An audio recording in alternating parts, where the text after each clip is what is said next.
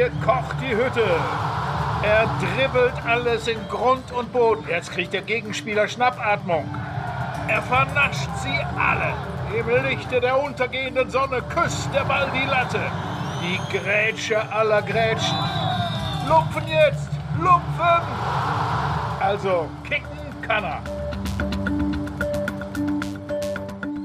Kicken kann er, genau. Manny Breukmann äh, sagt es noch immer, unser Mann fürs Intro. Hallo und herzlich willkommen äh, zur zweiten Folge unseres äh, Fußball-Podcasts Kicken kann er. Fabian Scheler ist mein Name. Ich bin äh, noch immer Sportredakteur bei Zeit Online und auch noch immer Podcast-Host von Was Jetzt, dem Nachrichtenpodcast von Zeit Online. Und mir gegenüber sitzt auch heute mein Kollege aus dem Sport, Oliver Fritsch. Hallo Olli. Hallo Fabi, herzlich willkommen, liebe Zuhörerinnen und Zuhörer zu Kicken kann er. Ich bin Sportredakteur von Zeit Online. Die meisten kennen mich natürlich als Spielertrainer des RSV Büblingshausen. Lange ist es her. Gab es äh, Rückmeldungen aus Büblingshausen zu Folge 1, Olli? Ja, tatsächlich. Mein ehemaliger Verteidiger, mit dem ich seit einigen Jahren keinen Kontakt mehr hatte, hat sich bedankt, dass wir das Thema angehen. Und äh, siehe da, er hat auch äh, zugestimmt, was wir über Robert Lewandowski gesagt haben, im Großen und Ganzen. Aber gut, es gab auch andere Stimmen. Das stimmt. Wir haben viele Mails bekommen zur ersten Folge. Erstmal natürlich vielen Dank an alle, die geschrieben haben. Sobald äh, Zeit dafür ist, werden wir die auch beantworten. Zumindest habe ich mir das vorgenommen. Das Feedback ging so ein bisschen auseinander, ehrlich gesagt. Äh, viel Lob war dabei, das will ich jetzt gar nicht hier alles äh, wiedergeben. Auf oh, Fritsch, der hat doch keine Ahnung. ja, das, äh, wir sollten zur rhythmischen Sportgymnastik wechseln. Das war eine Mail, habe ich jetzt mal als Lob empfunden. Ja, das haben wir. Dass uns das auch zugetraut Wir sind nur Fußballer, so ja. das haben wir äh, nicht drauf. Da ja. wird uns zu viel zugetraut. Ja. Eine Frage war, ob wir äh, vor dem Bayern-Spiel gegen Villarreal aufgenommen haben. Äh, das kann ich hier bejahen. Also es war vor, sogar vor beiden Spielen.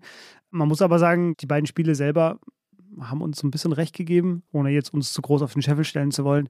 Eine weitere Frage, auf die ich noch ganz kurz eingehen möchte, war die Frage, ob nicht Innenverteidiger oder defensive Mittelfeldspieler zu kurz kommen werden, weil man sich auch in so einem Podcast dann eher auf die konzentriert, die Tore schießen, die für Spektakel sorgen.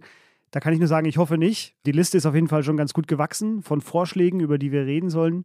Ein Vorschlag war Walter Frosch, den haben wir jetzt erstmal hinten angestellt. Aber wir werden auch definitiv auch über Verteidiger und äh, defensive Mittelfeldspieler reden. Wenn Sie auch einen Vorschlag haben, fußball.zeit.de ist unsere Mailadresse, da können Sie hinschreiben, wenn Sie uns ja etwas nahelegen wollen. Wir werden das dann alles abarbeiten. Ja, Folge 1 musste beginnen mit dem Weltfußballer natürlich, mit Robert Lewandowski. Wir haben es gerade schon gesagt. Wir waren recht kritisch, glaube ich. Das war auch das Feedback meiner Eltern äh, zu dieser Folge. Wir haben uns aber natürlich gefragt, warum ist er eigentlich Weltfußballer geworden? Und das wird heute vom Setting her so ein bisschen anders sein, glaube ich, kann man sagen. Denn wir greifen heute tief rein in die deutsche Fußballdebatte und äh, auch in das Verständnis, wie man eigentlich Fußball betrachtet. Denn heute reden wir über einen Mann, der ultra schön spielt. Das kann man, glaube ich, als Fußballliebhaber so sagen. Aber nicht wenige versehen äh, ihn auch mit unschönen Worten. Ich gebe ein paar Auszüge. Äh, der bekannteste ist sicher der Querpass-Toni. Das wird über ihn gesagt. Er duckt sich weg, übernimmt keine Verantwortung. Er sei defensiv schwach. Und Uli Hoeneß hat äh, 2021, also im vergangenen Jahr, gesagt über ihn, sein Spiel sei nicht mehr zeitgemäß. Er selbst sagte dazu mal, äh, besser ist es, dass ich in Deutschland umstritten bin und weltweit Anerkennung bekomme, als dass es andersrum ist. Und das finde ich fasst das Ganze ganz gut zusammen. Es geht heute um Toni Kroos. Olli, warum? Erstens, weil er etwas unerwartet nochmal auf ganz großer Bühne auftaucht. Also wir nehmen am Tag nach dem Hinspiel Champions League Halbfinale Manchester City gegen Real Madrid 4 zu 3 auf. Ein riesiges Fußballspektakel. Man hätte nicht gedacht, dass Real Madrid ja doch eine in die Jahre gekommene Mannschaft äh, es nochmal so weit schafft und vielleicht sogar die Champions League gewinnen kann. Und äh, auch die Zeit von Toni Kroos hatten wir schon so als historisch vermutet vor der Saison. Jetzt ist vielleicht die letzte, letzte Gelegenheit für ihn, aber auch für uns nochmal, ihn auf großer Bühne zu sehen. Zum Zweiten ist es ein Spieler, der polarisiert. Es gibt Leute, die ihn beschwärmen und es gibt Leute, die ihn ablehnen. Darauf werden wir noch zu sprechen kommen. Und drittens kann man an ihm wunderbar erzählen, was diesen ganzen Podcast ausmacht, nämlich wie Individualität im Fußball funktioniert und ausgeprägt werden kann. Und meine These ist, er ist noch immer der beste deutsche Kicker. und der tritt jetzt bald ab. Bevor wir äh, einsteigen, wie immer der kleine Biografieteil äh, über Toni Kroos. Er ist noch geboren in der DDR, nämlich in Greifswald im Januar 1990. Also er ist jetzt 32 Jahre alt. Er kommt aus einer absoluten Sportlerfamilie. Der Vater ist selber Fußballer gewesen und sein Trainer auch gewesen, sein äh, erster und wahrscheinlich längster Trainer. Die Mutter war Badminton-Profi. Ähm, der Bruder ist ebenfalls Fußballprofi gewesen, Felix Groß. Toni Kroos selber ist 1,83 Meter groß, hat gespielt in der Jugend von Hansa Rostock, ging sehr früh zum FC Bayern, nämlich mit 16 Jahren wurde die Familie von Uli Hoeneß kontaktiert und ist dann ins Internat gezogen und hat dann, glaube ich, mit 17 schon sein Debüt gegeben bei den Bayern. Wurde dann nochmal ausgeliehen zu Bayer Leverkusen, hat dort Jupp Heinkes kennengelernt, das war wohl ein Glückstreffer für ihn, ist dann wieder zurückgekehrt zu den Bayern, hat da gespielt bis 2014 und ist dann gewechselt zu Real Madrid, wo er bis heute aktiv ist. Real Madrid, eine der globalen Fußballmarken, vielleicht die globale Fußballmarke schlechthin. Ganz kurz die Erfolge. Toni Kroos wurde Weltmeister 2014. Er wurde als erster deutscher Spieler überhaupt viermal Champions League-Sieger. Vielleicht ein fünftes Mal, das können wir noch nicht sagen. Und das äh, bunte Wissen, das wir hier auch immer teilen wollen. Toni Kroos ist Pur-Fan. Das äh, werden wir heute sicherlich mit einer oder anderen Referenz noch verarbeiten diese. Was für ein Diss. Diese Vorliebe. Äh, Toni Groß ist auch Podcaster, deshalb liebe Grüße, falls er uns zuhört, mit seinem Bruder äh, Felix Groß. Einfach mal luppen. Eine wunderbare Hommage an den Fußball, ein Einblick in das Fußballerleben. Kann ich sehr empfehlen. Und Toni Groß, das glaube ich, kann man auch erwähnen, ist Stiftungsgründer. Er kümmert sich dort um schwerkranke Kinder. Wir wollen auch immer eine Szene schildern von Toni Groß, Olli. Mir fallen einige ein, ehrlich gesagt, aus den letzten Jahren. Das WM-Halbfinale 2014 gegen Brasilien, da werden wir auch noch drauf zu sprechen kommen. Aber du hast jetzt eine andere Szene vorbereitet für heute, glaube ich, ne? Haben bestimmt alle Fußballfans aus Deutschland noch äh, vor Augen. Äh, Juni 2018 Fußball-WM, Deutschland gegen Schweden. Das erste Spiel hatte Deutschland verloren gegen Mexiko. In diesem Spiel stand es 1 zu 1, Deutschland nur noch zu 10. Groß hatte übrigens das Gegentor mit verursacht. Es lief die Nachspielzeit. Mit einem Unentschieden wäre Deutschland ausgeschieden. Und es gab noch einen letzten Freistoß. 95. Minute. Toni Groß steht dort mit Marco Reus. Ich glaube, mehr muss ich fast gar nicht sagen, aber ich mache es doch. Beide führen ihn indirekt aus. Groß tippt den Ball kurz an, sodass er seinen Schusswinkel verbessert. Der Ball liegt nun im Strafraum, weil Marco Reus ihn gestoppt hat. Kurzer Anlauf, Schuss und der Ball fliegt in die lange Ecke oben in den Winkel. Torwart chancenlos, 2 zu 1. Das Stadion rastet aus. Ich habe es noch vor Augen, weil ich saß nämlich genau in, äh, in der Verlängerung im Stadion. Und es war ein irrer Moment. Es kam ja dann doch ein bisschen anders, als man in dem Moment vermutet hatte. Da hieß es, okay, Deutschland ist im Turnier und der Weltmeister, der Deutschland damals noch war, wird den Titelverteidigung auch wieder angehen oder zumindest weit kommen. Äh, sie sind wieder auferstanden. War eine Täuschung, ne? denn im nächsten Spiel gegen Südkorea äh, ist Deutschland tatsächlich rausgeflogen, auch mit Toni Kroos, dem Führungsspieler. Und ja, diese beiden Facetten, die in dieser Szene liegen oder in diesem Turnier liegen, die werden zur Sprache kommen heute. Genau, es gibt eben den Toni Kroos, der mit Madrid alles, wirklich alles gewonnen hat in den letzten Jahren und dort auch regelmäßig in die FIFA-Weltauswahl gewählt worden ist. Und es gibt den Toni Kroos, den halt viele deutsche Fußballfans eben nur in der Nationalmannschaft gesehen haben, weil sie die spanische Liga nicht täglich verfolgen und haben sich dann dort so ein bisschen gewundert. Was erzählen denn eigentlich alle über Toni Kroos? Wo ist er denn, der Toni Kroos, der mit Madrid alles im Grunde und Boden spielt? Und das soll so ein bisschen unser Leitfaden heute sein. Bei diesem besagten Freischuss, den du gerade geschildert hast. Ich weiß noch genau, ich bin ja später erst nach Russland nachgereist, aber ich hatte da äh, Live-Blog-Dienst in unserer Redaktion hier in Berlin und unser Chef Christian Spiller, der wunderte sich dann, dass ich, äh, der selbst äh, sehr kritisch äh, da schon eingestellt war gegenüber der Nationalmannschaft. Selbst ich bin da aufgesprungen und äh, bin wohl offenbar durch die Redaktion so ein bisschen ein paar Schritte gelaufen mit, das kann wohl nicht wahr sein, mit Aus, Ausrufen. Und das äh, sagt Christian bis heute, dass er da sich gewundert hat, warum ich denn da so emotional wurde. Also es war ein besonderer Moment, das stimmt. Wir wollen im ersten Teil reden über den Fußballer Toni Kroos und was macht er eigentlich. Wir wollen gucken, was kann er? Denn kicken kann er, so heißt ja auch unser Podcast. Und wir müssen da sehr genau reingehen oder sehr ausdifferenziert uns das angucken, denn Toni Kroos ist offensichtlich kein Torhüter. Er ist auch kein Torjäger, das kann man an seinen Statistiken ablesen. Er ist auch kein Verteidiger, das wird gleich noch länger Thema sein. Er ist aber auch kein so richtiger Flankengeber, zumindest nicht aus dem Spiel heraus. Seine Ecken sind ja eine eigene Klasse für sich. Er ist auch kein Läufer und ich glaube, man tritt ihm jetzt auch nicht zu nahe, wenn man sagt, ins Duell mit Usain Bolt äh, hätte man andere geschickt.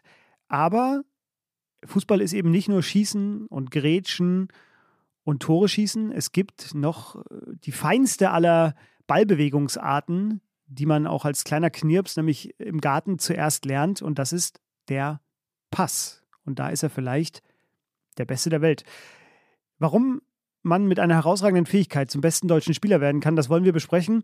Olli, ich habe äh, zum Beginn eine Frage. Der Pass. Jeder von uns, glaube ich, man wirft einen Ball hin, man kann Pass spielen. Das kann vielleicht schon der Vierjährige, das können Leute, die bisher noch nie was mit Fußball zu tun hatten. Deswegen ist der Pass für dich sowas wie Nudelkochen oder ist der Pass sowas wie, naja, Seeteufelleber auf karamellisierter Milch und Erbsenschaum? Sowohl als auch. Also einen Ball zum Mitspieler zu passen, das kriegt man ja auch relativ schnell hin. So, das sind ja so die, die Basics im Fußball.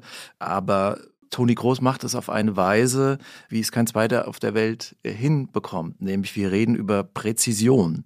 Also der Pass muss nicht nur ankommen, sondern der Pass muss auch eine Nachricht enthalten und er muss den Mitspieler in Szene setzen. Und was das betrifft, gibt es auf der Welt keinen besseren Passspieler als Toni Groß. Und sein rechter Fuß ist einmalig. Das zeigt er seit Jahren in Madrid. Es ist der, der beste rechte Fuß der Welt? Was das Passspiel betrifft, auf jeden Fall. Jetzt haben wir vielleicht äh, Zuhörerinnen und Zuhörer, die sich äh, diese Folge zum Anlass nehmen, ein Spiel anzugucken von Real Madrid oder ja, Nationalmannschaft hätte ich fast gesagt, aber da ist er schon zurückgetreten. Also, die sich ein Spiel angucken von Real Madrid und sich dann wundern, die meisten Pässe von Toni Kroos sehen unspektakulär aus. Er spielt viele, viele Pässe pro Spiel. Was ist denn für dich das Schöne an einem Toni Kroos-Pass? Also, was fasziniert dich daran? Das Schöne ist, wie der Ball über die Grasnarbe zischt, als würde er schweben. Das Schöne ist die Schärfe, mit der er ankommt. Das Schöne ist auch der unberechenbare Moment, äh, in dem er gespielt wird. Er variiert das Tempo. Wenn man über Ästhetik redet, kann man auch sagen, das ist so eine Funktionalität, so Toni Großes Bauhaus, ja, der Reiz des Sachlichen. Das ist der Fußball von Toni Groß. Aber vor allen Dingen erfüllt er eine wichtige Funktion. Er gibt den Rhythmus vor, er spielt schnell, wenn das Spiel schnell gespielt werden muss. Er spielt langsam, wenn die Mannschaft Zeit hat. Und das signalisiert er auch seinen Mitspielern. Ähm, das hat Casemiro in dem Film gesagt. Wenn Toni schnell spielt, spielen wir schnell. Wenn Toni langsam spielen will, spielen wir langsam. So funktioniert Real Madrid und da hat Toni Kroos eine, eine wichtige Funktion in diesem Ensemble. Der Film, den du ansprichst, ist äh, das Biopic über Toni Kroos. Sehr sehenswert für alle, die sich noch mit Toni Kroos weiter beschäftigen wollen. Der heißt Kroos, der Film. Da reden quasi alle Leute mit Ahnung, also von Zinedine Zidane, Pep Guardiola, Matthias Sammer, ich weiß nicht, wer noch alles zu Wort kommt, reden über Toni Kroos in den höchsten Tönen und beschreiben nochmal, was die Faszination Toni Kroos ausmacht. Sehr zu empfehlen. Wir wollen das heute ähnlich gestalten. Wir hatten das in der ersten Folge ja angekündigt. Wir haben äh, in diesem Podcast auch vor, uns Expertise noch einzuladen. Und äh, das erste Mal wird das jetzt für uns tun ein früherer Fußballer, den die meisten kennen sollten, die den Fußball in den vergangenen Jahren verfolgt haben. Denn es ist Daniel Bayer. Daniel Bayer war lange die Führungsfigur des FC Augsburg. Er ist mit den Augsburgern aufgestiegen. Er war auch unter anderem deutscher Meister mit dem VfL Wolfsburg. Langes her. Aber das Wichtigste, glaube ich, für unsere heutige Folge ist, Daniel Bayer spielte jahrelang genau dort, wo Toni Kroos auch spielt, nämlich im zentralen Mittelfeld, da wo es eng ist, wo man Übersicht und Tempo braucht. Und äh, Olli hat ihn deshalb gefragt, was die Faszination von Toni Kroos ausmacht. Und wir hören da mal rein. Ich sehe ihn am liebsten spielen, wenn ich ehrlich bin, weil ich es sehr, sehr schätze, wie er Fußball spielt. Für viele sieht es einfach aus und das soll es ja auch und das ist ja auch die größte Qualität, dass es für viele einfach aussieht, weil das ist das Besondere oder das Schwere daran. Ein einfacher Pass sagen viele oder hört man immer. Und ich habe diese Position ja auch begleitet oder gespielt und ähm, das ist ja gerade das, das Schwere. Es ist nicht nur ein einfacher Pass, sondern es sind viele Pässe, die sehr, sehr wertvoll für die Mannschaft sind, die das Spiel vorantreiben, die der Mannschaft helfen, um Tore zu erzielen. Wenn ich das richtig verstehe und das meine eigenen Worte zusammenfassen darf, das Schwere daran ist es, es einfach aussehen zu lassen. Das heißt ja beim Umkehrschluss nicht, dass es einfach ist, äh, das nämlich stetig zu wiederholen, diese unfassbare äh, Passsicherheit zu haben. Jeder, der selber Fußball spielt, der weiß das, dass es fast unmöglich ist, die Passquoten zu erreichen, egal auf welchem Level man spielt, die Toni Kroos hat. Ich habe mir mal die Passquoten der aktuellen Saison nur angeguckt und ich würde jetzt einfach mal tippen, dass es in den vergangenen Jahren nicht viel anders war. Champions League Passquote 94,4 Prozent angekommene Pässe. In der spanischen La Liga 94,9 Prozent angekommene Pässe.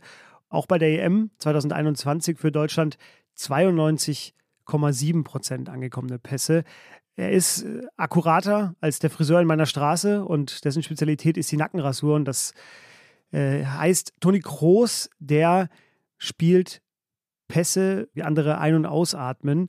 Und äh, Daniel Bayer hat es gesagt, wer den Ball kontrolliert und wer vor allem die Pässe kontrolliert, der lässt den Gegner laufen. Der verschafft seinem Team Ruhe, der verschafft seinem Team Sicherheit. Und äh, du hast es auch gerade schon erwähnt, Olli, der bestimmt eben vor allem auch, wann es langsam werden soll, wann es schnell werden soll.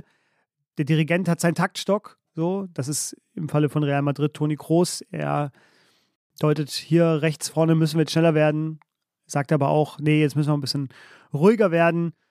Ja, eben wie der Dirigent seinen Taktstock hat, hat Toni Kroos den Pass. Das ist seine Art, mit seiner Mannschaft zu kommunizieren.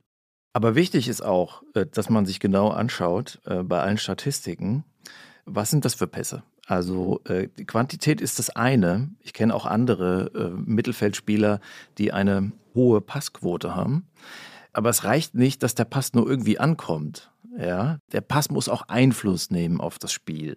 Er muss eine, im Idealfall, eine gegnerische Defensive überraschen, auf dem falschen Fuß erwischen, die Linien überspielen. Also, was verändert ein Pass? Welche andere Temperatur, welche Dynamik bringt er in das Spielgeschehen? Oder ist es nur eine Alibi-Handlung? Da hat Toni Kroos alle Varianten drauf. Also es gibt auch Spieler, die haben 90 Prozent Passquote und haben aber keinen Einfluss auf das Spiel, keinen wahren Einfluss oder setzen keinen offensiven Impuls damit. Also Andi Ottel von Bayern München war so ein Spieler, der, der auch den Ball in den eigenen Reihen halten konnte. Das ist auch eine Leistung, aber er hat sozusagen wenig dann zur Offensive beitragen können. Und auch Julian Weigel oder Joshua Kimmich sind jetzt Spieler aus der aktuellen Generation, die enorme Passquoten erreichen, aber das auch oft von einer anderen Position aus tun, nämlich von einer defensiveren Position aus. Und da hat Toni Groß einfach einen Vorteil ihnen gegenüber, weil er das auch in Positionen, in Zonen, in Räumen tun kann, wo der Raum dichter wird, wo der Gegnerdruck höher wird, wo er umgeben ist von Gegenspielern.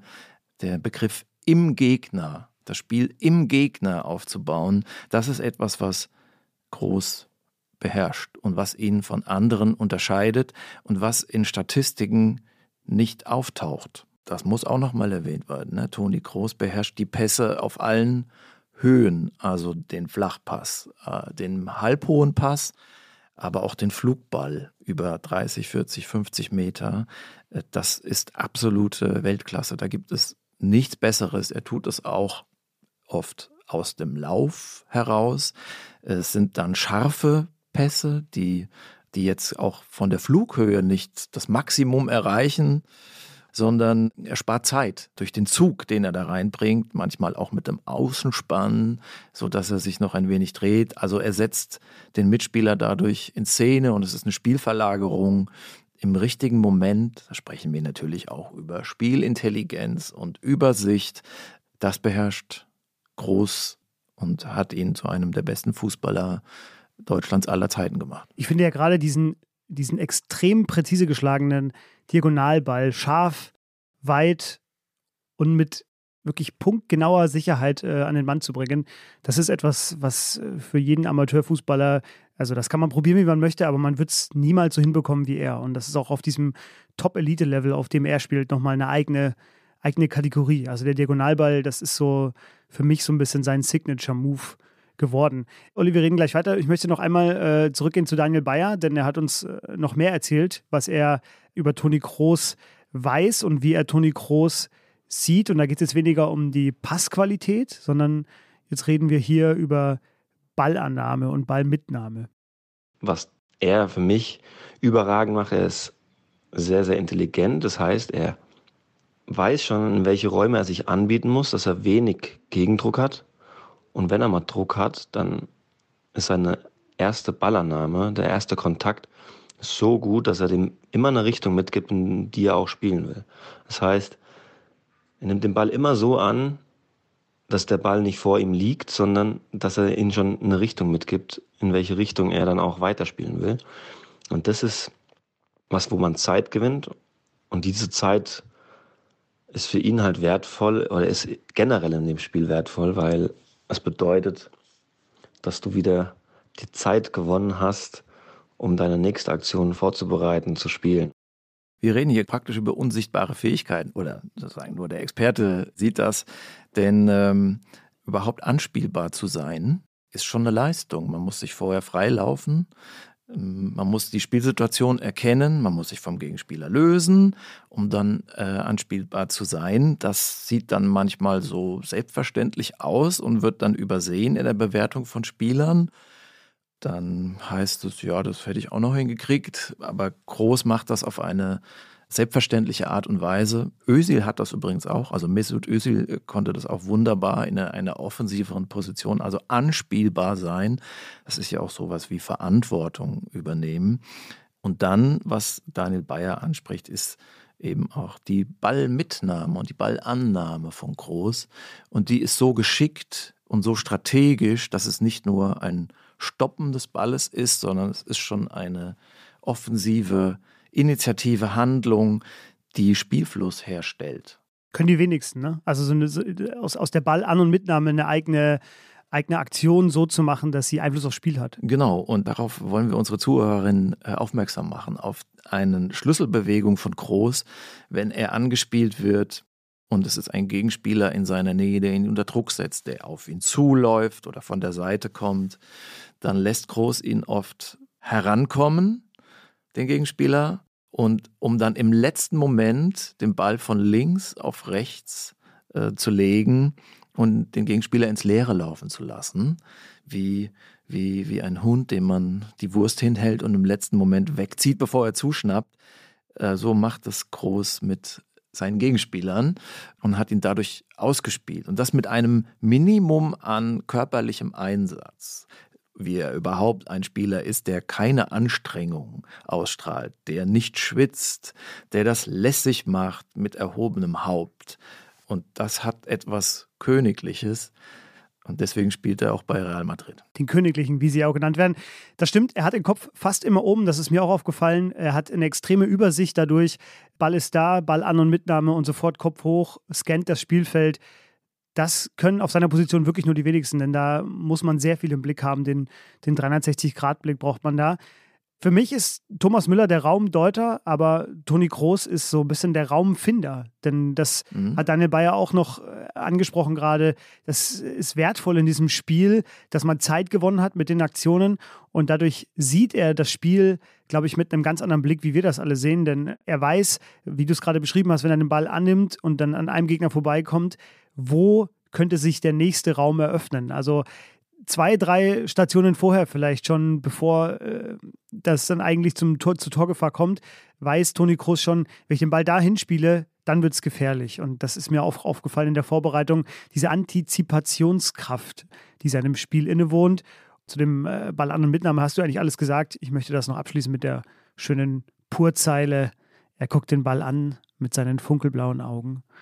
Ich singe es jetzt lieber nicht ein, denn singen, das machen wir vielleicht irgendwann anders mal hier im Podcast. Wir haben noch einen O-Ton von Daniel Bayer, der letzte äh, für diese Sendung. Und zwar erinnern sich vielleicht manche noch daran, lange ist her, dass Toni Kroos ja auch mal äh, ja, ein Torjäger ist vielleicht zu viel gesagt, aber Toni Kroos hat Tore geschossen. Diese Fähigkeit ist ihm so ein bisschen abhanden gekommen in den äh, vergangenen Jahren. Ich glaube nicht, dass die Fähigkeit abhanden gekommen ist, das war vielleicht falsch formuliert. Aber man sieht weniger Tore von ihm und äh, über die Gründe wollen wir nach diesem O-Ton von Daniel Bayer sprechen. Auch seine Passschärfe, seine Präzision ist, glaube ich, einmalig. Und was er mir ein bisschen voraus hat, denke ich, weiß jetzt nicht, ob das ein großes Kompliment ist, ähm, ist, dass er sehr oder torgefährlicher ist wie ich. Und ähm, klar, wenn ich mich mit ihm vergleiche, ist es jetzt wahrscheinlich kein Kompliment, weil ich sehr, sehr torungefährlich bin oder war. Und von daher, ja, schaue ich ihm einfach sehr, sehr gerne zu. Seine Tore, wo sind sie geblieben? Ja, Freistöße schießt er nochmal rein, aber aus dem Spiel, aus dem freien Spiel heraus sehen wir das seltener. Und das hat Gründe.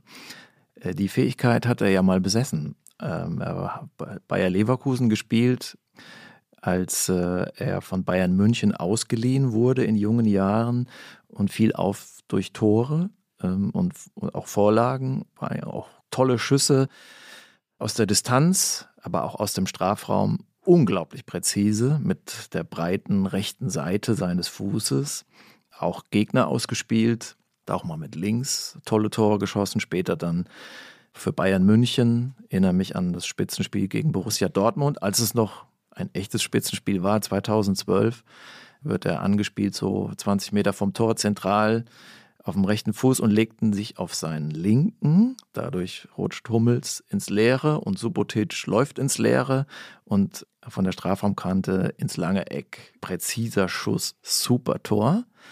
Das sehen wir seltener oder auch schon lange nicht mehr in dieser Häufigkeit von ihm, weil er in Madrid eine andere Rolle spielt. Zum einen, zum anderen sich aber auch ein wenig damit begnügt hat und seine Fähigkeiten hat verkümmern lassen. Was äh, macht er in Madrid seit acht Jahren? Denn so lange spielt er dort in der Stamm 11 von Real Madrid im Mittelfeld. Und wenn wir uns das anschauen, dann reden wir über Arbeitsteilung. Denn die drei Spieler von Real Madrid im Mittelfeld heißen Casemiro, Toni Kroos und Luka Modric. So. Casemiro ist der Aufräumer, an dem kaum ein Gegner vorbeikommt. Modric ist derjenige, der den Ball auch im Dribbling nach vorne ähm, verlagert, verschleppt, der kaum sozusagen vom Ball zu trennen ist, auch mal zwei Spieler stehen lässt. Und Toni Kroos spielt Pässe. Der macht fast nichts anderes als Passspiel. Das funktioniert in diesem Ensemble der einzigartigen Individualisten, auch weil es natürlich vorne gute Stürmer gibt. Benzema, wohl der Beste derzeit, vor ein paar Jahren war es noch Ronaldo. So hat diese Mannschaft äh, vier Champions League-Titel erobert. Gareth Bale. Gareth Bale war aber auch eher eine Randfigur. Das kann sich Real Madrid eben auch leisten, einen Spieler für 100 Millionen zu kaufen und äh, dann hier und da mal einzuwechseln. Das war die prägende Mannschaft von 2014 bis 18, 19. Der Kern steht immer noch. Das, man kann jetzt fragen, ob der Verein verpasst hat, sich auf diesem Niveau zu erneuern. Aber tatsächlich spielen sie ja immer noch mit und haben jetzt dieses Jahr PSG, Chelsea rausgeworfen aus der Champions League. Also große Vereine und sind dort nochmal zur Überraschung vieler Experten titelfähig. Sie werden auch spanischer Meister äh, demnächst, vielleicht schon zwischen Aufnahme und Veröffentlichung unseres Podcasts. Aber ich glaube, ich glaube, jetzt ein Punkt fehlt noch für äh, verbliebene fünf Spiele. Also das kann man eigentlich schon den Deckel drauf machen. Du hast schon sehr elegant übergeleitet jetzt von äh, wo ist Toni Groß Torgefahr hin äh, was Daniel Bayer angesprochen hatte, hin zu unserem zweiten Part, nämlich was macht Toni Kroos bei Real Madrid? Du hast gerade schon viel erwähnt. Ich wollte noch einmal ergänzen, Toni Kroos, Deutschland ist gerade Weltmeister geworden, 2014 in diesem Sommer und nicht mal eine Woche später wird sein Wechsel verkündet. Es stand wohl schon ein bisschen vorher fest, weil, glaube ich, die Gehaltsverhandlungen mit den Bayern gescheitert sind. Karl-Heinz Rummenigge, der Bayern-Chef, sagte, es war das Schnäppchen des Jahrhunderts, 25 Millionen Euro für Toni Kroos hat Real Madrid damals gezahlt. Das ist tatsächlich nach heutigen Maßstäben bemessen wirklich ein extremes Schnäppchen. Und es lief jetzt nicht so schlecht bei Real Madrid. Wir haben alle Champions League-Siege schon erwähnt. Mannschaft der Dekade. Ja, zumindest ab 2014. Das äh, würde ich unter, auch unterschreiben. Aber Real Madrid ist und bleibt und war es auch in den vergangenen 50 Jahren der Goldstandard, der weltweite Goldstandard. Florentino Perez sagt, dass hier die besten Spieler der Welt spielen. Deshalb kaufe ich sie hierher. Und äh, genauso sehen sie eben Toni Kroos. Und wer bei Real Madrid spielt, der gehört automatisch dazu. Olli, ich glaube, vielleicht einmal einen kurzen Schritt zurück. Was bedeutet es oder wie schwer ist es, äh, sich dauerhaft einen Stammplatz bei Real Madrid zu erarbeiten, so wie Toni Kroos das ja gemacht hat? Also, wenn wir da jetzt aufkreuzen würden ähm, ja, gut. Und, also wir beide jetzt meinst du? Also wenn wir beide da jetzt aufkreuzen würden und würden da vorgestellt, äh, vielleicht mit so einer Fake-Inszenierung als die neuen Topstars, und dann würde bei Real Madrid äh, das Aufwärmspiel gemacht, das Rondo, da würden uns zwei Minuten genügen und wir wären weg. Denn äh, dort sozusagen, wer nicht, wer nicht kicken kann, gehört da nicht dazu. Und er wird von der Mannschaft auch nicht akzeptiert und verlacht. Und das ist der soziale Tod, äh, wer da versagt in, in diesem Spiel. Und in diesem Verein, in dieser Mannschaft bestehen nur die, die absolut besten Spieler. Und wer sich dort acht Jahre behauptet, ist eigentlich über jeden Zweifel erhaben.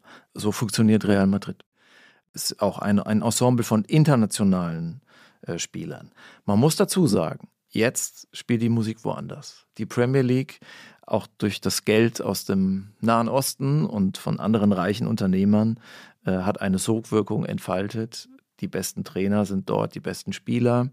Wir haben jetzt die letzten drei Jahre zwei englische Finals erlebt in der Champions League. Ich vermute, das nächste Jahrzehnt wird dominiert aus England. So sieht es momentan aus. Ähm, und Real Madrid äh, ist da jetzt auch noch dabei, lebt von alter Größe. Es ist eine Ruine. Eine sehr schöne Ruine, eine sehr schöne, Ja, wir Deutschen lieben Ruinen. Real Madrid kann nicht mehr das Spiel dominieren. Groß kann gegen ein Spitzenteam aus der Premier League nicht mehr sein Spiel durchziehen, wie das noch vor fünf oder acht Jahren der Fall war, wo Real Madrid die Initiative in großen Phasen des Spiels hatte. Das heißt, man sieht in diesen Duellen die Größe von ihm und die Größe seiner Mannschaft phasenweise in Ansätzen, aber oft müssen sie auch das über sich ergehen lassen, was was die verrückten Engländer auf dem Platz so treiben. Und da sieht man natürlich auch deutlich die Schwächen. Äh, also verteidigen ist jetzt nicht das Ding von Toni Kroos und es ist auch nicht das Ding von Real Madrid. Also kämpfen ist für Streber, ja. aber nicht für Genies. Ja, ja. Das ist das Los, was jetzt Real Madrid in diesen Vergleichen mit der Premier League ereilt. Sie müssen sich dort anpassen, sie müssen den Ball hergeben und hoffen, dass Liverpool, City und Chelsea eben nicht fünf Tore schießen, sondern nur drei. Und dann nutzen sie die Phasen, die sich in solchen Spielen immer ergeben, um Benzema in Szene zu setzen oder Vinicius und dann zu überleben. Dann sind sie da, genau. Es waren vier Tore, die Manchester City geschossen hat. Es hätten locker sechs, sieben sein können im, im Halbfinale-Hinspiel jetzt. Aber äh, das, was du gerade gesagt hast, eben, dass Verteidigen gar nicht so richtig die Sache ist von Toni Kroos, darauf wollen wir jetzt zu sprechen kommen. Wir haben uns, um das einzuleiten, auch hier eine Stimme geholt.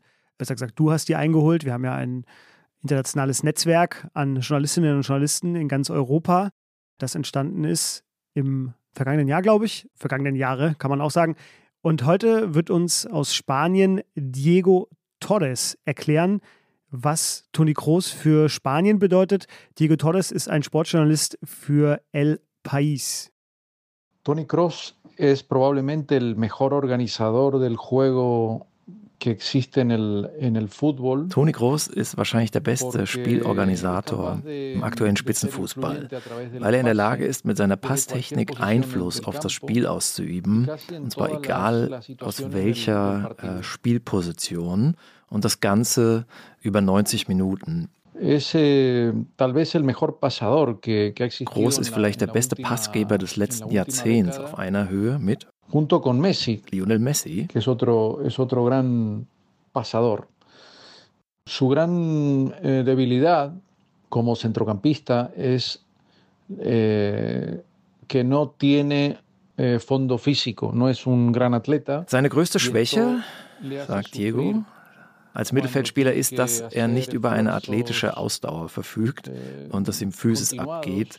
Weswegen er, wenn die Mannschaft unter Druck gerät, er Schwierigkeiten hat, äh, das Tempo mitzugehen, den Ball äh, zu erobern und dann äh, schafft er es äh, auch gegen Gegenpressing äh, nicht mehr äh, seiner Mannschaft zu helfen und Sicherheit zu geben. O para hacer la presión, la presión tras pérdida, el gegenpressing. Esto eh, a él le, le, cuesta, le cuesta especialmente por sus carencias físicas. Centrocampista Toni Kroos, äh, ich liebe es. Genau, und ich fand auch schön, dass das deutsche Wort Gegenpressing offenbar Einzug gehalten hat in den spanischen Wortschatz, die deutsche Schule des Gegenpressing. Ein Messi-Vergleich hat mich überrascht, ehrlich gesagt. Äh, zumindest was das Passspiel angeht. Aber wir haben es ja ausführlich erörtert, warum das so ist. Ja, ich der würde sagen, Messi ist auf engem Raum natürlich noch etwas flinker. besser, flinker, ja. überraschender. Ja, ich habe so einen kleinen Zusammenschnitt gefunden. Ich meine, diese Videozusammenschnitte sind immer nur ein Ausschnitt der Realität, ein Ausschnitt der Wirklichkeit, können auch verzerren. Aber da äh, wurde einfach mal alle Szenen von Toni Kroos gegen Lionel Messi zusammengeschnitten. Sie sind ja einige Male aufeinander getroffen in diversen Klassikos, äh, Real Madrid gegen Barcelona. Ja, man muss sagen, das sah nicht so richtig gut aus. Also da ist er oft hinterhergelaufen, hat oft nur die Hacken von Messi gesehen, hat sich auch ausspielen lassen von Messi. Ich meine, klar, wir reden über Lionel Messi, das ist, äh, da sehe wahrscheinlich jeder schlecht aus. Aber es zeigt sich natürlich schon, dass äh, Toni Kroos jetzt nicht der Mann ist, der eben das macht, was Casemiro neben ihm macht, äh, nämlich die Bälle wegräumen, abräumen, Physis äh, zeigen, Präsenz zeigen. Er braucht andere Pflänzchen neben sich, damit er selber gedeihen kann, oder? Brauchst so einen Wasserträger, ja, so wie Haki Wimmer früher für Günter Netzer. Das ist dasselbe Prinzip. Das ist ähm, Real Madrid. Es muss jeder nur das machen, ich will sagen, worauf er Lust hat, aber was ihm sozusagen in den Schoß fällt. Und das funktioniert oder funktionierte auf höchstem Niveau über mehrere Jahre, weil es eben die Besten waren. Das war die Elf der Welt. Sicherlich gab es auch andere, aber sie waren auf allen Positionen ganz hervorragend besetzt. Und dann reicht das eben. Also wir reden über Spezialisierung. Toni Kroos ist ein hochspezialisierter Fußballer, wie ein Uhrmacher. Ja, das ist halt kein Klempner, den man ruft, wenn das Klo verstopft ist. Tja, aber auch da muss man sagen, das ist Teil, aber auch trotzdem Teil seiner Jobbeschreibung, dass halt dort das Klo ab und zu mal verstopft ist und er halt dann auch da ran muss. Bei Madrid ja seltener ja, man zu den Hochphasen. Jetzt, jetzt gegen äh, die gegen City gegen, hat man es gesehen. Gegen die Giganten ähm, aus England. Zwei Fouls an der Strafraumgrenze. Das war dann sein da Mittel. Da fängt es an zu riechen plötzlich. Ja, genau. Das war das Rohr. Das Rohr wurde voller und voller. Äh, und Toni Groß hatte seinen Plömpel vergessen, vielleicht. Aber in den Spielen gegen Atletico, Finale 2016, 2017 gegen Juventus, 2018 gegen äh, Liverpool.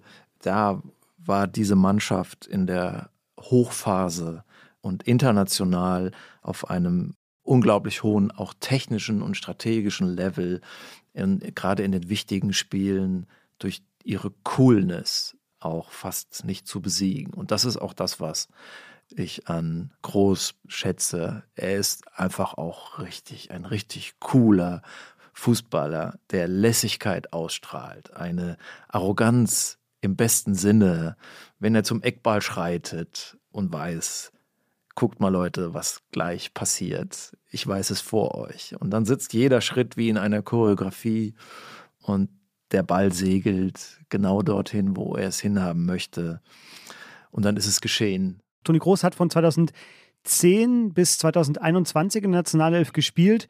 Er wurde, wie gesagt, WM-Sieger 2014 und ja, die weiteren Ergebnisse danach sind bekannt, denke ich.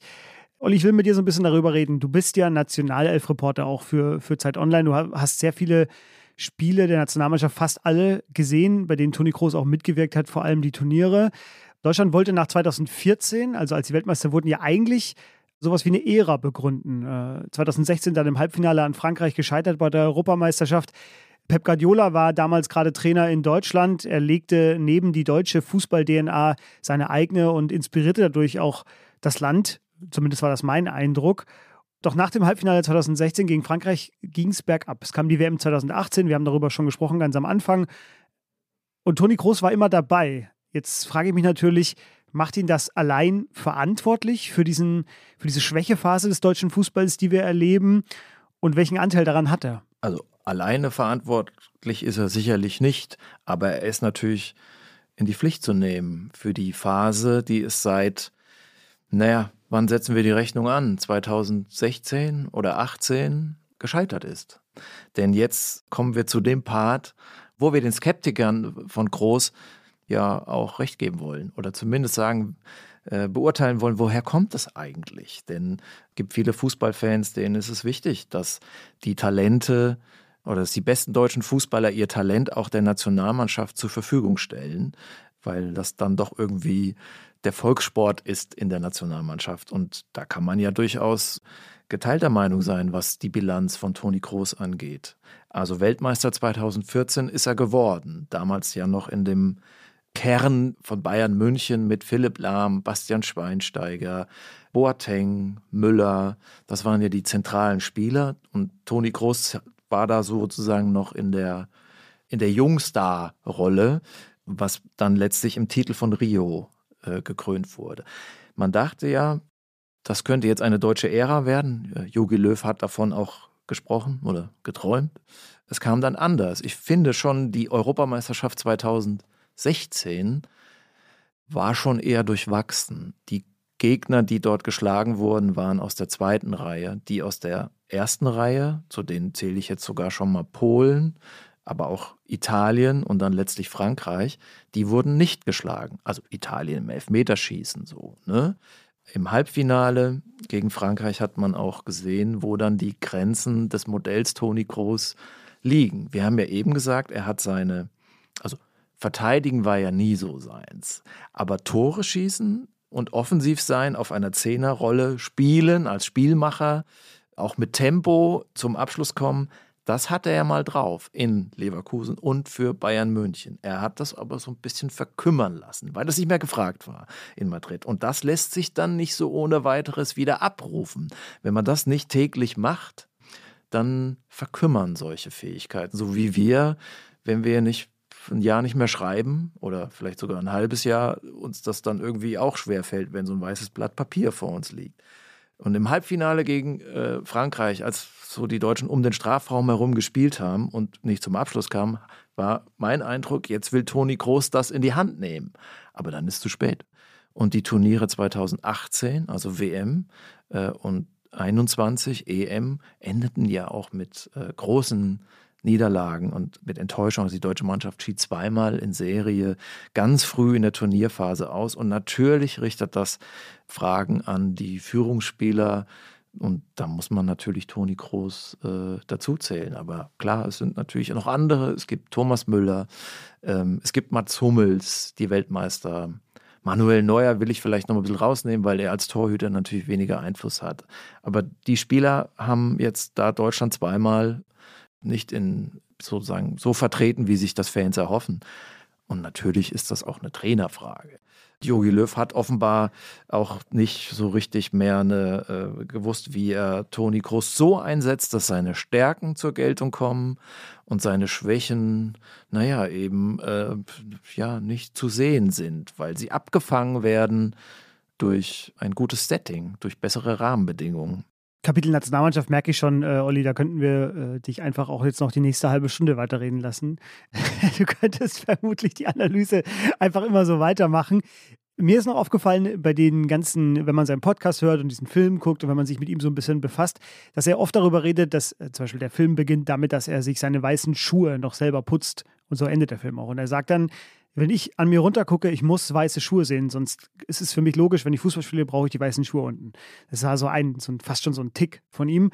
Er sagt aber auch, ich muss, oder sein Bruder sagt das über ihn, er muss Vertrauen spüren in der Mannschaft. Dann kann er irgendwie alles abrufen. Und ich hatte jetzt den Eindruck, dass er bei der Nationalmannschaft, auch wie er sich da teilweise über Mitspieler geäußert hat, dann missfiel ihm mal die Körpersprache von äh, Leroy Sané, dann missfiel ihm mal, das, äh, glaube ich, im letzten Jahr war das kurz vor der EM, also alle, die zur EM wollten und er dachte halt, ja, okay, es geht zur EM, wo, wo, ist, denn, wo ist denn eure Leistung, wenn ihr zu diesem Turnier für Deutschland mit wollt? Also er hat sich da auch sehr kritisch manchmal geäußert den Mitspielern gegenüber, hat daraus auch kein, kein Hehl gemacht. Und ich habe mich da so ein bisschen gefragt, ob das vielleicht auch nicht so seine Umgebung war, weil er stand jetzt auch nicht so gerne im Mittelpunkt, glaube ich.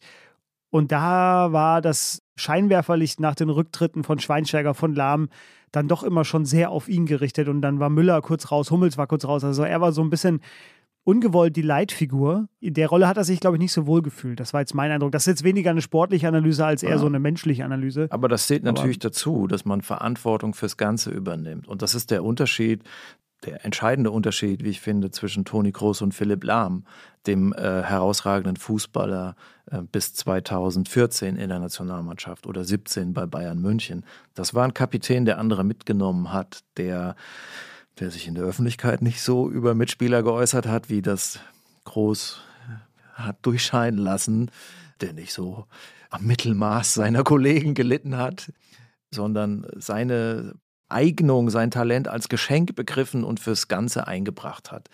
Also das muss man, glaube ich, Toni Groß schon auch klar äh, kritisch vorhalten. Ja. Also du hast gesagt, er hatte da nicht das Vertrauen gespürt. Ich würde auch fast sagen, es war eher andersrum. Ja, also ich erinnere mich auch an Szenen auf dem Platz, wo man das ablesen konnte. Ein Testspiel gegen Brasilien, wo Groß und Sané, ja, die jetzt, glaube ich, so miteinander nicht so, äh, die fahren jetzt nicht zusammen in Urlaub, sich in einer unbedeutenden Szene die Bälle so zuspielen, äh, wo ich auch eine gewisse Absicht, eine Kommunikationsabsicht erkenne. Ja, also Groß spielt Sané so in den schwachen Fuß, so, das weiß man, dass Sané sehr eindeutiger Linksfuß ist und Sané spielt Groß zurück, so dass, dass er zwei Schritte zurücklaufen muss. Das mag ja Groß gar nicht die Rückwärtsbewegung und das war so ein, äh, so der ausgestreckte Mittelfinger,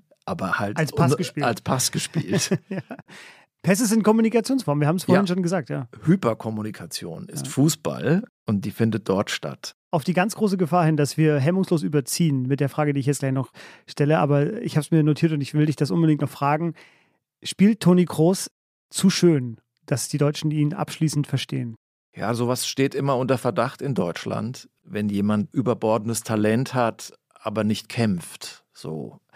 Ich kann aber auch verstehen, dass man groß skeptisch betrachtet, denn die Nationalmannschaftskarriere verlief eben am Ende enttäuschend. Also natürlich haben wir die Szene gegen Schweden aus, aus dem Einstieg noch vor Augen. So ein tolles Tor und das war kein Glücksstoß.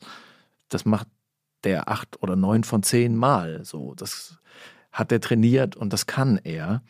Oder das 7 zu 1 gegen Brasilien, ja, irgendwie das Highlight der deutschen Fußballgeschichte, wenn Man man so of the will. Match ja. damals, ja. Tor mit links, Tor mit rechts. Das mit links fand ich noch schwieriger, ehrlich ja. gesagt. Den Drop, also er nimmt den direkt aus der Luft, hämmert den unten rein. Tolle Schusstechnik.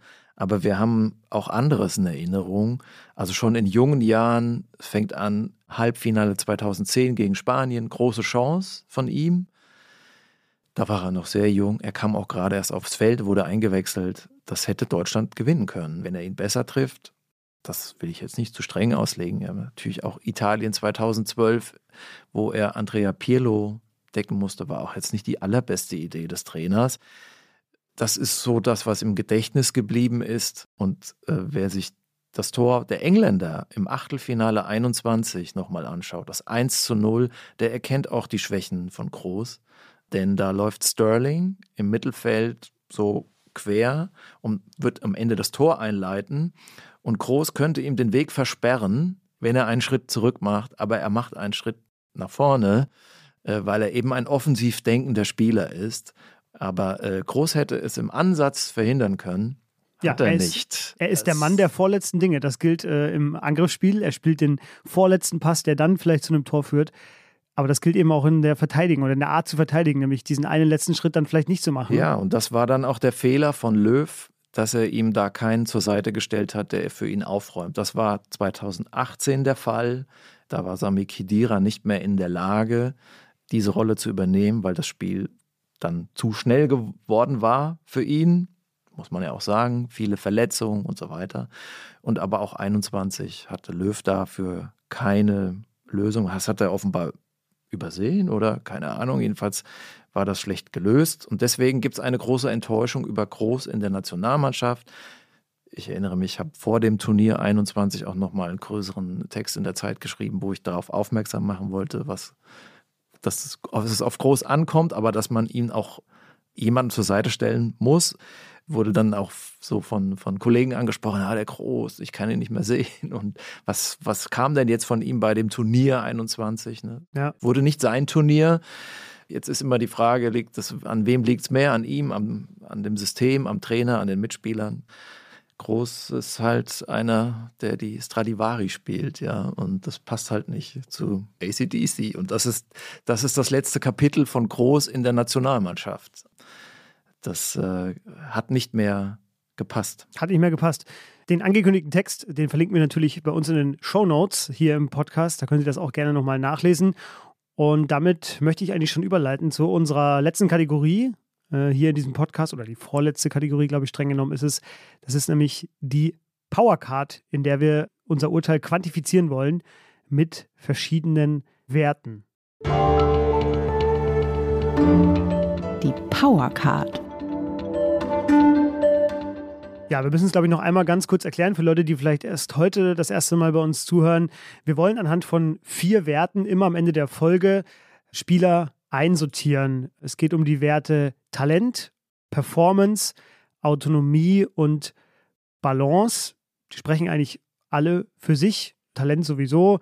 Performance meint, wie man dieses Talent dann auch auf den Platz bringt. Autonomie, Olli, deine Lieblingskategorie, was meint Autonomie? Wie unabhängig ist ein Spieler? von Trainer, von Gegner, von Mitspielern, von diesem und jedem. Und Balance meint, wie hält ein Spieler die Balance zwischen Angriff und Abwehr? Das ist genau, auch nicht man könnte auch sagen zwischen linker Fuß, rechter Fuß. Mhm. Ähm, das ist ein bisschen weit gefassterer Begriff. Ja. Wie balanciert ein Spieler verschiedene Fähigkeiten aus, die ja im Fußball gefragt sind, wie Physis, Athletik, Strategie. Ja, vier Zahlen werden Sie jetzt gleich hören von jedem von uns. Daraus bilden wir dann am Ende den Mittelwert und das ist unser Ergebnis.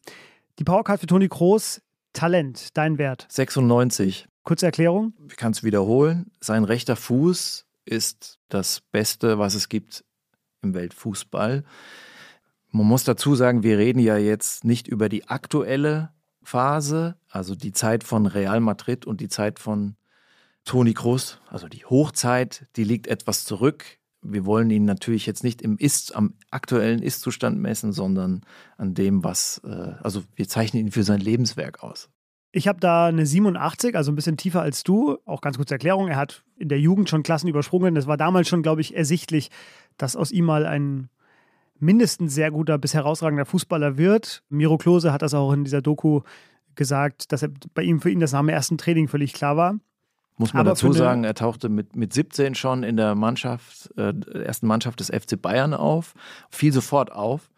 Es gibt auch ein aktuelles Zitat von Sandro Wagner, der gesagt hat, äh, als ich Toni Kroos erlebt habe auf dem Platz, wollte ich aufhören mit dem Fußball, also wollte kapitulieren. Der arme also, Sandro Wagner, ja. Das hat er äh, zum Glück nicht gemacht. Nochmal kurzer Querschläger zu Lewandowski, der mit 22 auf sich aufmerksam machte. Groß war mit 17 also war zu erkennen, da kommt ein, ein riesiges Talent, der wird von sich reden machen. Genau. 87 deswegen bei mir aber nicht volle 100, weil eine 100 muss für mich wirklich alles beinhalten. Da bin ich sehr streng und da fehlt es mir einfach ein bisschen zu viel bei ihm am Verteidigen. Performance, Olli, dein Wert? 88. Also da fällt vor allen Dingen natürlich die Nationalmannschaft ins Gewicht bei den Abzügen. Hat ja auch nach dem WM aus 2018 so ein wenig durchblicken lassen, dass er sich äh, auch so was wie eine Homeoffice-Regel vorstellen könnte. Also er will nicht mehr bei allen Spielen auf dem Platz stehen. Das finde ich irgendwie spricht auch für ihn. Ich habe eine 95. Äh, das ist meine äh, Hommage an seine Passquote, die ja meistens ähnlich hoch ist. Das stimmt, in der Nationalelf hat es ab und zu gefehlt. Haben wir alles angesprochen an den Dingen. Aber wenn wir danach gehen, was da ist an Talent und wie er das einsetzt im Spiel, und dann bleibe ich eben beim Passspiel, da finde ich, gibt es wenig Besseres. Und äh, ja, die übrigen 5%, das ist wie bei der ersten Kategorie schon auch eben diese fehlende Verteidigungskraft oder der fehlende Verteidigungswille, den man ihm manchmal attestieren kann. Autonomie. 90.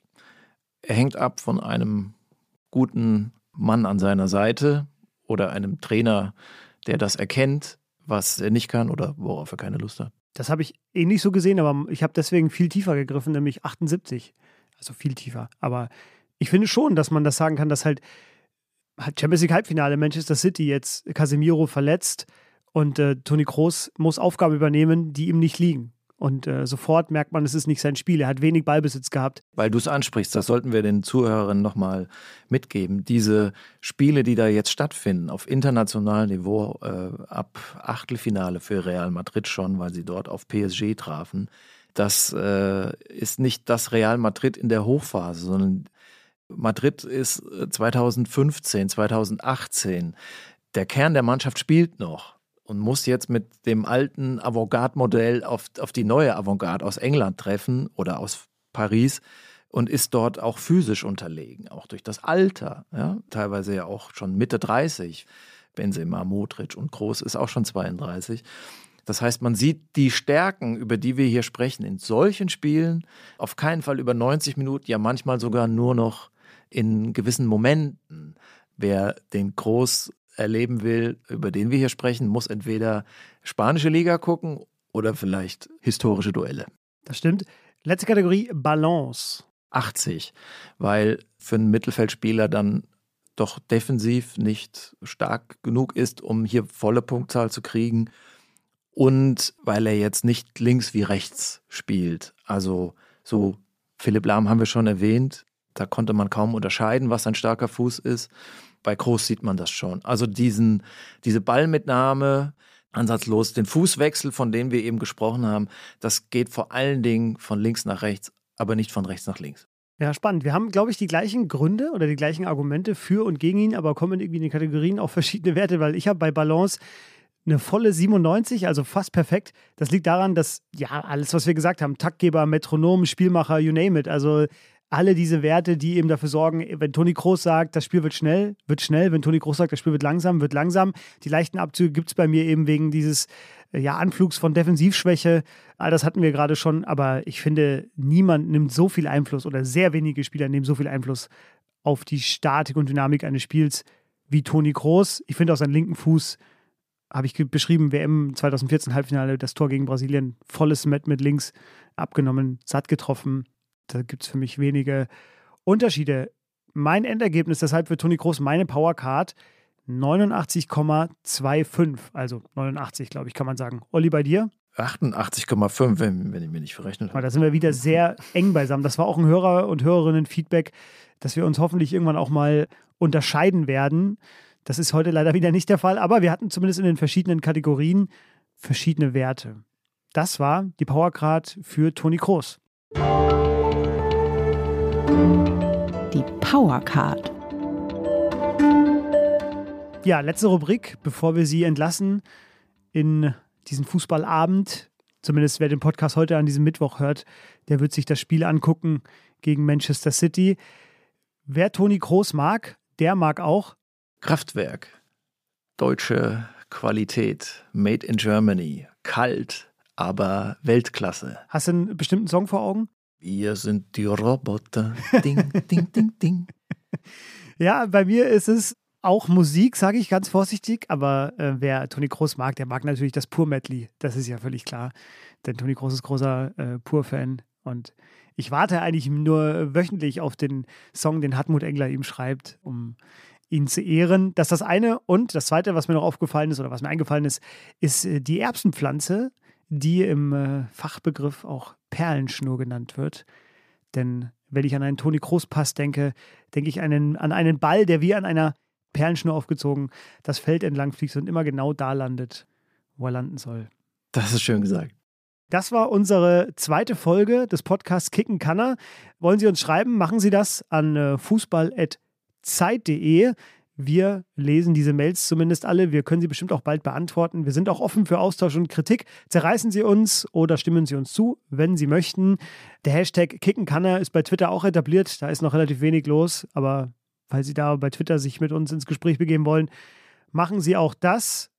Ich empfehle noch zum Schluss den Podcast von Toni Groß und seinem Bruder Felix Groß und dort vor allem die Folge mit ihrem Opa. Sehr rührend, dem Namensgeber des Podcasts. Also wer mehr über die Gebrüder Groß erfahren möchte und auch Podcast-Freund ist, der sollte da reinhören. Olli? deine letzten Worte? Unbedingt. Also ich habe die Folge mit Manuel Gräfe noch im Ohr, den ich auch schon interviewt habe. Also Toni Groß und auch Felix Groß sind auch einfach, äh, die machen das gut, die sind schlau und äh, die haben Interesse an dem Gesprächspartner. Toll. Das war unsere zweite Folge von Kicken Kanner. Wir sind in zwei Wochen zurück. Das ist dann, wenn ich richtig gerechnet habe, der Tag des Europa League Finals. Und wen wir dann besprechen, das hören Sie dann. Mein Name ist Fabian Schiller. Schön, dass Sie auch heute mit dabei waren. Und ich sage jetzt einfach nur noch Tschüss. Ciao.